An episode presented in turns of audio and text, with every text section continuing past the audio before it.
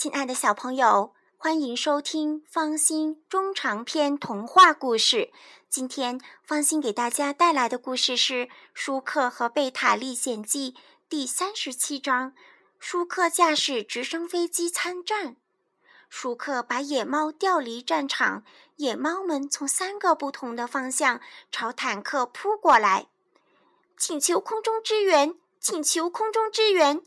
贝塔对着话筒喊起来。舒克早已做好了准备，他把两只弹弓枪都压上了子弹。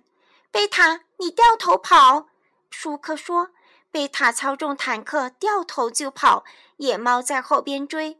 舒克驾驶直升飞机压在野猫的头顶上飞，直升飞机离野猫只有一尺的距离。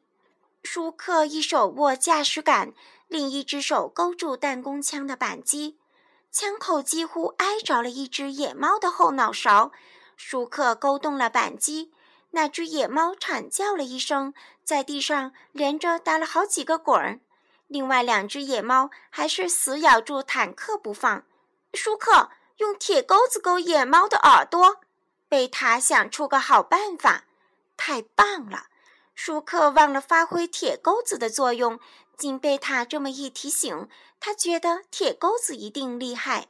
野猫还在高速奔跑着，舒克的直升飞机与野猫保持着同等的速度。直升飞机下边的铁钩子在一只野猫的耳边来回晃荡着，要想勾住它的耳朵也真不容易。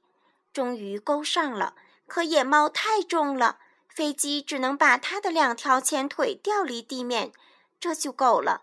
野猫被直升飞机拖着，疼得它大声喊：“饶命！把它拖远点！”贝塔说。